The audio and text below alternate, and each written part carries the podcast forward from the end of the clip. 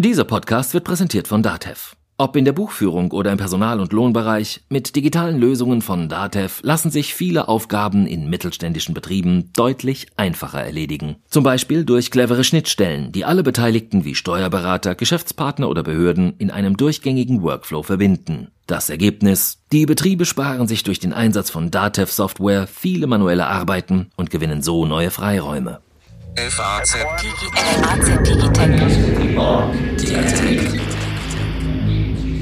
Herzlich willkommen zu einer neuen Folge unseres FAZ Digitech Podcast. Wie gefährlich ist es im Internet? Darüber wollen wir heute sprechen. Mein Name ist Alexander Armbruster, ich bin Wirtschaftsredakteur der FAZ und als Gast eingeladen habe ich mir heute den Bastian Benrath, der seit einiger Zeit die Netzwirtschaft macht in der Wirtschaft, der sich mit Digitalthemen beschäftigt und der diese Woche beim Bundeskriminalamt gewesen ist. Denn die haben vorgeführt, auf was man aufpassen muss und was eigentlich alles möglich ist, wenn Kriminelle das im Internet anstellen möchten. Lieber Bastian, was hast du denn da spektakuläres gesehen?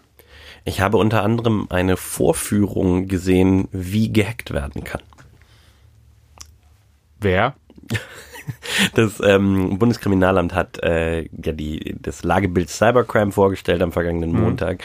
Äh, aber weil sie anscheinend nicht nur die trockenen Zahlen vorstellen wollten, haben sie sich jemanden kommen lassen, einen Herrn von der Fachhochschule in Aachen, der ähm, äh, drei verschiedene Angriffsmöglichkeiten gegen eine Industriemaschine gezeigt hat und ähm, gezeigt hat, dass die gegen viele Maschinen, die derzeit in deutschen Fabriken im Einsatz sind, tatsächlich durchführbar sind, weil die Maschinen eben große Sicherheitslücken haben, auch unabhängig vom Hersteller. Also geht gar nicht darum, dass mhm. man äh, da einen bestimmten Hersteller an den Pranger stellen wollte. Äh, es ist eher so, dass die, viele Maschinen einfach alt sind und ähm, dann aber jetzt mit dem Internet vernetzt werden und äh, wenn man da nicht bestimmte Sicherheitsvorkehrungen beachtet, dann tatsächlich Tür und Tor offen steht, dass Hacker auch in die Fabrik eindringen können und dann natürlich viel Schaden anrichten. Was kann zum Beispiel da passieren? Er hat, glaube ich, wenn ich es richtig erinnere, simuliert, wie man einen Gastank zur Explosion genau, bringen genau, kann. Richtig. Also ähm, es ist so, äh, die, der Versuchsaufbau, wenn man so will, ähm, bestand daraus, dass wir eine Maschine hatten, die äh, Gas in einen Tank gepumpt hat. Das war da, mit der Vorführung war es ein Luftballon, mhm. der dann am Ende mit lautem Krachen geplatzt ist. Das war ja dann so ein bisschen der, der Vorführ-Ding, äh, was mhm. sie da gemacht haben. Allerdings äh, war es relativ glaubhaft tatsächlich, dass die ähm, dass eine normale Industriemaschine äh, da, genau das gleiche Setting hat. Also man kann sich ja vorstellen, ähm, eine Maschine, die Gas für einen industriellen Prozess braucht und speichert mhm. und das Gas eben aus einer Leitung zieht, in einen Gastank pumpt und dann das nach und nach wieder abgelassen wird dann für äh, die industriellen Prozesse, wofür es dann halt gebraucht wird. Und da ist es natürlich ganz problematisch dann, wenn Hacker halt hingehen können und äh, einfach diesen Gastank dann in Überdruck setzen können, sodass der dann in die Luft fliegt. So, und dann ist es eben kein Luftballon, der, der platzt, sondern ein äh, ja, Gastank mit möglicherweise großer Explosion und vielen Verletzten und Toten womöglich. Okay, also wir reden hier wirklich über eine echte handfeste Gefahr, die nicht nur klein, sondern die, die einfach sehr, sehr groß ist und die auch nicht gar nicht so aufwendig ist herzustellen. Ne? Denn wenn, ich glaube, die eine Erkenntnis war auch, um so ein Programm zu schreiben oder so ein Instrument sich zu basteln, braucht man eigentlich ein paar Tage. Es ist nichts, was jetzt ein paar Jahre Vorbereitung bedarf, ne? Genau, das ist absolut korrekt. Also ähm, es hieß, man kann sich äh, solche Schadsoftware, die man für solche Angriffe braucht, kann man sich von entsprechenden Seiten aus dem Internet runterladen. Mhm. Äh, Im Darknet wird viel auch dementsprechend angeboten, auch kostenlos so. Der ähm, Herr, der das vorgeführt hat, mit dem habe ich mich unterhalten, der sagte, er hätte so ungefähr eine Woche Programmierzeit dafür gebraucht. Und die Tutorials dafür gibt's auf YouTube. Das kann man sich angucken. So wie man, wie man entsprechende Software ähm, verwendet. Also auf YouTube oder auf anderen Videoportalen ist ja völlig egal. Aber so, dass, dass man halt da relativ einfach tatsächlich doch auch äh, rankommt und hingehen kann und ähm, anfangen kann, Firmen zu erpressen. Weil das ist ja das, worum es Hackern in der Regel geht. Die machen das ja nicht nur, weil sie Spaß an Zerstörung haben. Also zumindest nicht viele, sondern der Großteil der Cyberkriminellen macht es ja, um Geld damit zu verdienen. So, mhm. und da muss man ja gar keine Tanks zur Explosion bringen, sondern das war einer der Angriffe, den er vorgeführt hat. Eine, eine sogenannte DDoS-Attacke, das ist äh, mhm. DDoS, steht für Distributed Denial of Service. Da benutzt man ein Botnetz, was aus gekaperten Geräten besteht, also ähm, quasi ferngesteuerten Geräten, auf Englisch Bots. Mhm. Ähm, das können alle möglichen verschiedenen Geräte sein, ähm, die äh, Hacker eben unter ihre Kontrolle gebracht haben, auch häufig ohne dass die Besitzer das tatsächlich merken. Zum Beispiel können das auch Smart Home Geräte sein, also eigentlich alles, was, was mit dem Internet verbunden ist. Auch so, wenn man so äh, Fernsehen aus dem Internet bezieht, die Receiver, die sind dafür auch häufig, werden dafür auch häufig missbraucht, dass man, dass dann Hacker hingehen und und, und die eben hacken, die, die erfüllen weiter ganz normal ihre Funktion. Deshalb merkt der Benutzer davon nicht. Mhm. Aber sie werden eben, äh, haben, bekommen eben auch diese missbräuchliche Nebenfunktion, dass sie ähm, ja Anfragen, äh, Massen von Anfragen verschicken auf Anweisung eines Hackers und dann damit zum Beispiel, je nachdem worauf der Hacker die Attacke dann richtet, zum Beispiel eine Industriemaschine lahmlegen. Und ähm, kam ja daher, dass ich gesagt habe, man muss gar keine Tanks zur Explosion bringen. Ja. Es reicht ja eben im Zweifel schon mal, wenn man so eine Maschine anhalten kann. Weil wenn der ähm, das Unternehmen, dem die Maschine gehört, die dann nicht wieder in Gang kriegt, was häufig der Fall ist, dann müssen sie halt Lösegeld zahlen. Also im Prinzip gehen die Hacker einfach so vor, versuchen eben Geld damit zu verdienen, gehen so vor, dass sie ähm, einfach sich wo reinhacken, Maschine lahmlegen und dann dem Besitzer der Maschine eine Lösegeldforderung äh, schicken und sagen, wir haben deine Maschine lahmgelegt, wenn du willst, dass sie wieder läuft, überweise uns Bitcoin im Wert von so und so viel Millionen mhm. auf dieses Konto. Jetzt hast du schon zwei wichtige Sachen gesagt, finde ich, die man sich auf jeden Fall mal merken kann. Einmal, Maschinen sind betroffen, viele äh, Geräte generell, wenn wir uns jetzt einfach mal ähm, denken, dass dieses industrielle Internet oder dieses Internet der Dinge im Vergleich zum Internet der Menschen, an dem wir uns jetzt alle beteiligen, schon seit vielen Jahren, dass das noch viel größer werden wird in den nächsten Jahren und auch am Ende viel größer als das Internet der Menschen sein wird. Das sieht wird man schon mal einerseits, wie groß das Potenzial ist oder warum es so wichtig ist, dass wir uns mit dem Thema beschäftigen. Und das Zweite, was ich eigentlich mitgenommen habe, ist, wenn ich es richtig verstehe, man kann sich sehr leicht informieren und auch sehr leicht die Zutaten in Anführungszeichen besorgen, um solche Angriffe zu starten. Das heißt, wir sollten eigentlich nicht darauf, glaube ich, vertrauen, dass ähm, irgendjemand sicherstellt, dass es sowas nicht mehr im Angebot gibt oder genau. vermittelbar ist, sondern eigentlich muss vor allen Dingen jeder sich darauf konzentrieren, ob als Privatperson oder als Unternehmen oder als Behörde, als Staat, wie er sich selbst am besten verteidigen und schützen kann. Genau. Darüber das, wollen das wir nachher nochmal sprechen. Genau. Also ja, oder, das, das, das Entscheidende ist halt, dass man sich damit auseinandersetzt. Ne? Mhm. Dass man anfängt, tatsächlich mal sich da reinzudenken, so was sind denn da die Prozesse, die ich mhm. äh, in meiner Fabrik oder auch ganz einfach auf meinem Computer zu Hause, was, was, was macht der denn? Was sind denn die Prozesse, wenn ich jetzt ähm, was schreibe und das hinterher verschicke, was sind denn da die Prozesse, was passiert denn da? Ähm, und ähm, dafür muss man nicht programmieren können, ne? das ist nicht die Idee. Aber ich glaube, man muss schon einfach auch ein grundlegendes Interesse daran entwickeln, zu verstehen, warum Computer das machen, was sie machen und wie das funktioniert, was ich von ihnen will. Wie lerne ich das am besten, außer wenn ich deine Artikel jetzt lese in der FAZ? Das ist ja schon mal ein guter Anfang. Ja, ähm, aber wenn ich nicht nur das machen möchte, sondern noch. Nein, ich glaube, ich glaube, man kann da gar nicht so, so ganz jetzt ganz konkrete Tipps geben. Also es ist nicht so, dass man jetzt eine, einen Volkshochschulkurs buchen könnte und dann hinterher kann man's. Ich glaube, es geht wirklich darum, ein Interesse zu entwickeln. Mhm. Also dass man, dass man halt sagt, ich möchte gerne verstehen, wie das funktioniert.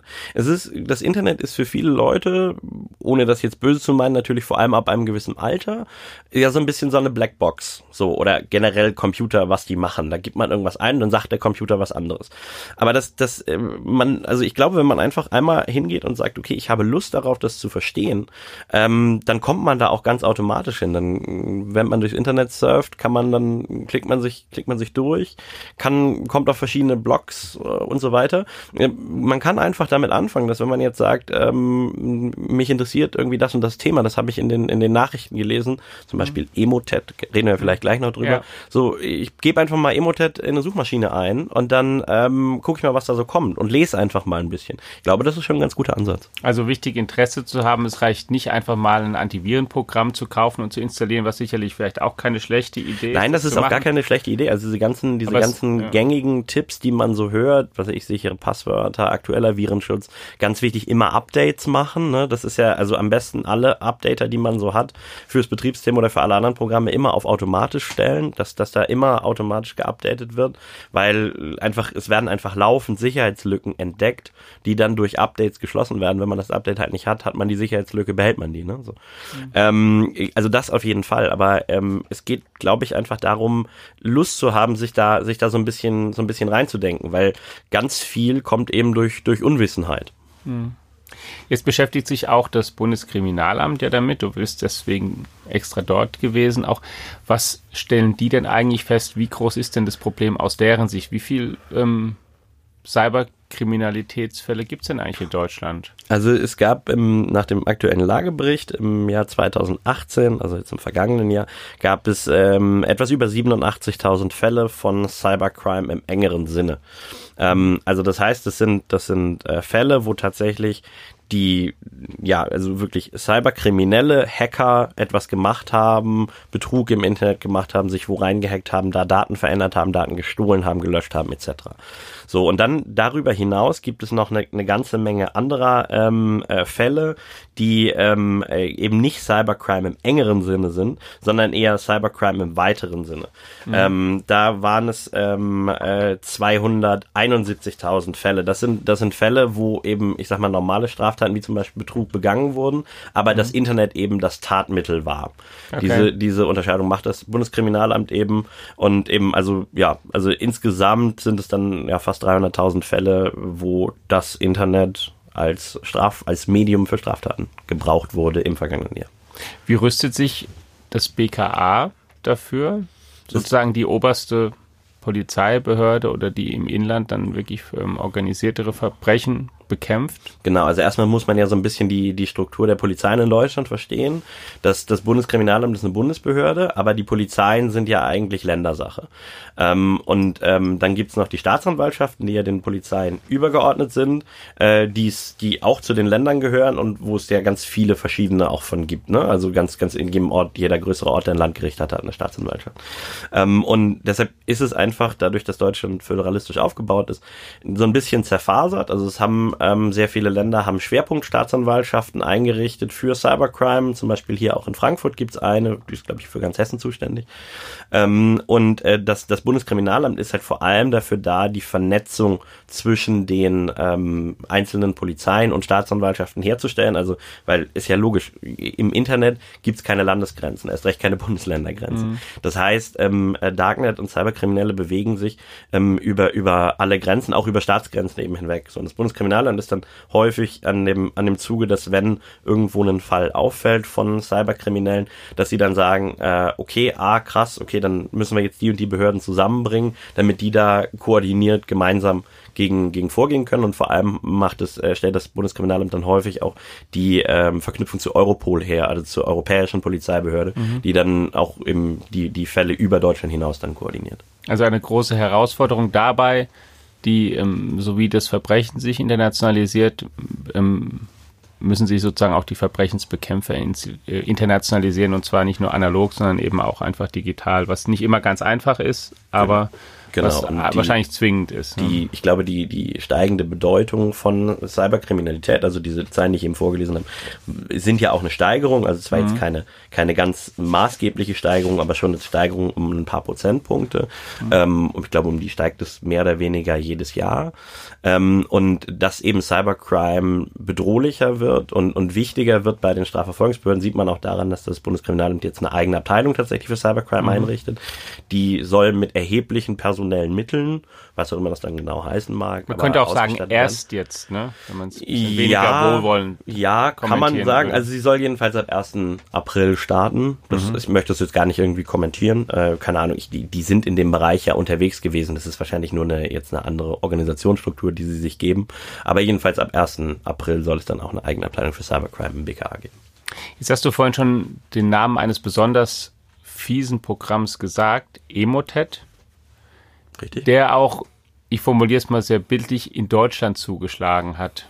Ja, das ist korrekt. In der Hauptstadt. In der Hauptstadt. Ähm, ja, es ist, es ist so, dass das ähm, seit einiger Zeit, ähm, äh, seit Mitte Oktober genau genommen, ähm, das, äh, nee, stimmt gar nicht, seit Ende September schon, ähm, das äh, höchste ordentliche Gericht Berlins äh, mehr oder weniger, na, lahm liegt, kann man jetzt nicht ganz sagen, aber zumindest die IT beim Kammergericht in Berlin, das ist das Oberlandesgericht mhm. von Berlin, äh, die IT nicht funktioniert, äh, weil sie eben komplett vom Netz getrennt werden musste, weil da ein Befall mit der, mit dem Trojaner Emotet eben festgestellt wurde. Der kam wahrscheinlich durch, man weiß es nicht genau, kam wahrscheinlich durch irgendeine E-Mail rein, ähm, die ein Mitarbeiter des Gerichts un unbedacht geöffnet hat.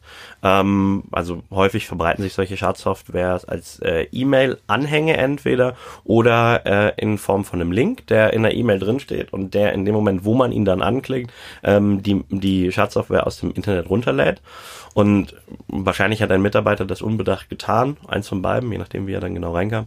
Äh, und ähm, das führt tatsächlich dazu, dass die, äh, dass das gesamte Netzwerk vom Internet getrennt werden musste und man jetzt da hingeht und äh, versucht, ein Backup von der Zeit vor dem Befall mit Emotet, also von vor Ende September äh, einzuspielen und dann damit äh, sämtliche Daten, die danach kamen, ja, verloren geben muss. Okay. Wer macht denn so ein Programm oder was ist das denn für ein Programm, das sowas kann? Ähm, also dahinter stehen, ähm, ich habe da mit einigen Fachleuten gesprochen und natürlich weiß es keiner ganz genau, aber was man so hört, ist, ähm, das sind einfach wirklich professionell agierende, organisiertes Verbrechen im Prinzip. Mhm. Ähm, und es heißt, die kämen wahrscheinlich aus dem russischen Raum beziehungsweise osteuropäischen Raum. Also viele Fachleute sagen, man soll, muss wahrscheinlich in der Ukraine gucken, dass die da irgendwo sitzen. Aber man, wenn man es, wenn man es genau wüsste, könnte man sie ja sozusagen festnehmen. Das also sind alles einfach nur Spekulationen. Und was man daran auch sieht, ist, das ist auch offenbar nichts, was sich in der kurzen Zeit lösen lässt, wenn es es als Programm gibt. Also es, man kann hier einmal sozusagen den Befall feststellen und danach offenbar sich rund um die Welt wappnen und sagen, okay, den haben wir jetzt Na, vor allem, im Griff. Vor allem ähm, entwickelt sich das ja laufend weiter. Ja. Also es gibt das Programm, wirklich, also auch der Trojaner. Genau, auch, der, also ja. der, der wird weiterentwickelt. Ja. Genauso wie, wie Apple und Microsoft ihre Programme weiterentwickeln, entwickeln leider auch die Cyberkriminellen ihre, ihre Schadsoftware weiter. Und mhm. ähm, das ist schon ganz bemerkenswert, in welcher Professionalität ähm, äh, die vorgehen. Ähm, ich habe da mit einem äh, Fachmann der Firma Proofpoint gesprochen. Die sind äh, ja eine, ein Anbieter von, von äh, Verteidigungssoftware. Und ähm, äh, der sagte mir, man kann, wenn man sich diesen Code von, von Emotet anguckt, dann kann man sehen, dass der, also sind Timecodes drin und man kann sehen, dass der tatsächlich zu normalen Bürozeiten programmiert wurde. Also mhm. zwischen 9 und 17 Uhr. Die haben da Schichten und dann programmieren die das. Okay. Und es gibt, und es gibt im, äh, im Darknet tatsächlich auch äh, wirklich Stellenausschreibungen äh, nach dem Motto, wir suchen einen Mutter, deutschen Muttersprachler, der uns E-Mails so textet, dass da, äh, dass die Leute die aufmachen. Okay, also das ist mal vielleicht wichtig, weil du es jetzt schon zweimal erwähnt hast. Ein potenzielles Einfallstor, was jeden leicht betrifft. E-Mails, jeder Mensch kriegt E-Mails und liest die da einfach aufpassen. Genau, richtig, ja. Und, und wirklich auch plausibilisieren. Also das heißt, es reicht nicht, wenn man, wenn man hingeht und sagt so, ähm, ich, äh, wenn, wenn ich eine, wenn ich eine Mail kriege und in der Absenderzeile steht ein Bekannter von mir, dann kann ich trotzdem nicht davon ausgehen, dass die Mail wirklich von dem ist, weil mhm. es ist eine der leichtesten Übungen von Hackern eben, die, die Absenderzeile zu manipulieren. Ähm, wenn man eine E-Mail mit einem Anhang bekommt, von jemandem, selbst wenn man ihn kennt, ähm, und diesen Anhang aber eigentlich nicht erwartet und so denkt, hä, was soll das jetzt? Habe ich jetzt nicht gedacht, dass da, dass der jetzt irgendwie mir eine, eine in Zweifel eine Word-Datei auch nur im Anhang schickt ist es immer, also man, man ähm, geht immer auf Nummer sicher, indem man tatsächlich den mutmaßlichen, möglicherweise gefälschten Absender anruft und ihn sagt, hey, hast du mir das wirklich geschickt? Das, das klingt so ein bisschen albern, aber das ist tatsächlich äh, eine Methode, die, die sehr, sehr sicher ist, um sich gegen, gegen Schadsoftware zu schützen. Da reden wir gleich noch drüber, was man noch als Privatperson machen kann oder vielleicht machen sollte aus deiner Sicht.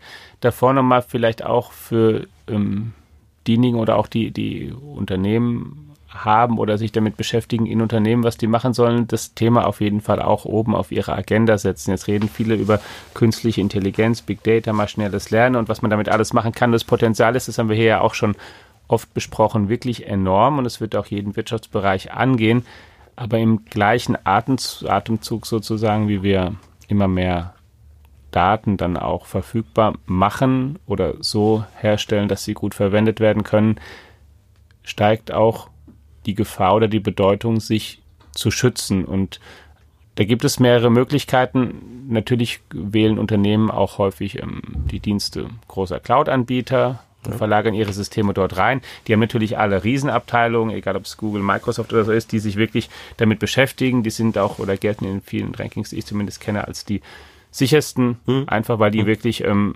die haben auch das Geld, den besten Schutz anzubieten. Das ist für die ja auch ein total wichtiges Kapital. Natürlich, ne? weil, weil die sich das gar nicht erlauben können. Aber genau. zugleich ist es wichtig natürlich auch, würdest du auch sagen, dass auch jeder ähm, Mittelständler und auch jeder DAX-Konzern sich auch selbst damit beschäftigt, Natürlich. solche Funktionen gerade, hat. Auch gerade, also ich meine, DAX-Konzerne haben dafür ja auch Fachleute, ne? das ja. muss man ja auch sagen. Aber es sind gerade die Mittelständler, äh, die, die ähm, irgendwie, ja, keine Ahnung, eine Fabrik haben, paar hundert Mitarbeiter, ähm, Familienunternehmen, der Chef ist selbst im Betrieb, so, äh, davon gibt es ja ganz viele Unternehmen in Deutschland, das ist total toll, wie ich finde, dass wir diese, diese Struktur äh, unserer Wirtschaft in Deutschland haben. Aber, aber gerade die, die haben dafür häufig keine Fachleute und gerade die die sind eben häufig Angriffsziel und sollten sich wirklich einfach damit beschäftigen. Das ist das, was ich meinte mit, man muss dann Interesse daran entwickeln. Also man kann sich auf jeden Fall nicht mehr darauf verlassen, dass es schon gut gehen wird und dass schon andere angegriffen werden. Im ganz im Gegenteil, es, es trifft wirklich die Leute, ja, die in der Regel nicht damit rechnen. Und dann, man muss einfach wirklich nur mal sich im Zweifelsfall einen Fachmann holen, die gibt's ja viel freiberuflich, mhm. Ähm, sich mit denen mal an den Tisch setzen und sagen so, okay, wir nehmen uns jetzt mal eine gewisse Zeit und machen jetzt mal, sprechen mal über Cybersicherheit und wie wir denn unsere, unsere Fabrik ähm, sichern können. So, das ist, geht mit ganz simplen Dingen los. Zum Beispiel, dass die, dass das, das, das Büro ein anderes getrenntes Netzwerk hat als die Fabrik, also der, als die, mhm. die, die Produktionsstätte. Weil ähm, ganz häufig ist das Problem, dass ähm, die, die, das Netzwerk im Büro tatsächlich mit den vernetzten Maschinen in der Fertigungshalle verbunden ist, weil es nämlich technisch gesehen ein Netzwerk ist. Und dann ist es so, dass ähm, wenn äh, ein Mitarbeiter, der am Schreibtisch sitzt, eine gefälschte E-Mail kriegt, auf eine, auf eine Website geht, in der eine Schadsoftware eingebunden ist, dass dann über diesen Computer, weil es eben ein Netzwerk ist, nicht, nicht äh, technisch voneinander getrennt ist, die Maschinen gehackt werden können. Okay. Also ein ganz zentrales Thema und eines, das sicherlich nicht weniger bedeutend werden wird. Lieber Bastian, vielen Dank schon mal für die Zeit, die du dir jetzt genommen hast. Zum Schluss, auch liebe Hörerinnen und Hörer, wollen wir von dir natürlich auch noch für uns ganz persönlich drei Tipps wissen, wie wir im Alltag mit dem Problem Cyberkriminalität umgehen soll, können. Und zwar so, dass wir vielleicht nicht ähm, zehn Stunden unseres Tages da reinstecken möchten, sondern dass es irgendwie trotzdem einigermaßen bequem bleibt. Also meine drei Tipps wären ähm, einmal ganz groß, was ich eben, was ich eben gesagt habe, Updates. Gehen Sie nach Hause an Ihren Computer und machen Sie die automatische Update-Funktion von allen Programmen an, die Sie finden können, so vom Betriebssystem wie auch vom Office-Paket, wie auch von allen möglichen anderen Apps, die Sie so drauf haben. Das ist ganz, ganz wichtig, dass man mhm. eben wirklich immer die aktuellsten Updates hat. Tipp 1. Ähm, Tipp 2 wäre, ähm, ganz banal, hat man bestimmt schon ganz oft gehört, aber ist ähm, leider immer noch aktuell. Wählen Sie ein sicheres Passwort und nutzen Sie dieses Passwort vor allem nur einmal. Also nehmen Sie nicht für Facebook und für Google und für Twitter das gleiche Passwort, sondern nehmen Sie unterschiedliche Passwörter. Ähm, mhm. Ähm, die muss man dann auch gar nicht regelmäßig ändern. Also viele Leute ärgern sich ja dann immer, wenn gerade bei dienstlichen äh, Netzwerken alle drei Monate die Aufforderung kommt, jetzt bitte wieder das Passwort ändern. Das ist gar nicht unbedingt notwendig. Wenn man darauf achtet, dass man tatsächlich bei allen Diensten unterschiedliche Passwörter hat, muss man die nur ändern, wenn äh, tatsächlich es einen, einen Vorfall gab, dass die Firma gehackt wurde und das Passwort möglicherweise abgegriffen worden sein könnte. Dann sollte man es natürlich ändern. Aber man muss es nicht unbedingt dann regelmäßig machen. Ähm, lange Passwörter, außerdem wichtig, also äh, Fachleute empfehlen tatsächlich 20 bis sogar 25 Zeichen. Also das, das ist wichtig, also man kann sich dann zum Beispiel einen kleinen Satz überlegen oder sowas. Ja, das Alphabet wäre nicht so gut, nee, das genau Alphabet die Länge wäre. Nein, ja, das wäre gut. nicht so gut. Nee, ja. vor allem auch, auch mit Zahlen und Sonderzeichen und Groß- und Kleinbuchstaben, ne? Gibt mhm. ja alle möglichen Leitfäden. Also das Tipp 2 sichere Passwörter. Ähm, und Tipp 3, ja, ähm, die E-Mail-Anhänge, ne? Also ähm, überlegen, also denken Sie bei jeder E-Mail, die Sie öffnen, darüber nach, erwarte ich, dass diese E-Mail kommt, selbst wenn sie gut, äh, selbst wenn sie irgendwie richtig aussieht, denke ich, dass das, dass das äh, was sein könnte. Und denken Sie lieber einmal zu viel als einmal zu wenig nach. Und wie gesagt, zweifelsfall beim Absender nachfragen. Ja, herzlichen Dank. Ein weiteres Mal. Natürlich informieren wir Sie auch zwischen den Podcasts regelmäßig über alles Wichtige, was in diesem Thema und in allen anderen technisch wichtigen Themen passiert, und zwar auf allen unseren Kanälen, in unserer Digitech-App, deren Bestandteil dieser Podcast ja auch ist, auf Faznet, in unserem tollen Angebot F+, in unserer Tageszeitung, Sonntagszeitung und in der FAZ Woche.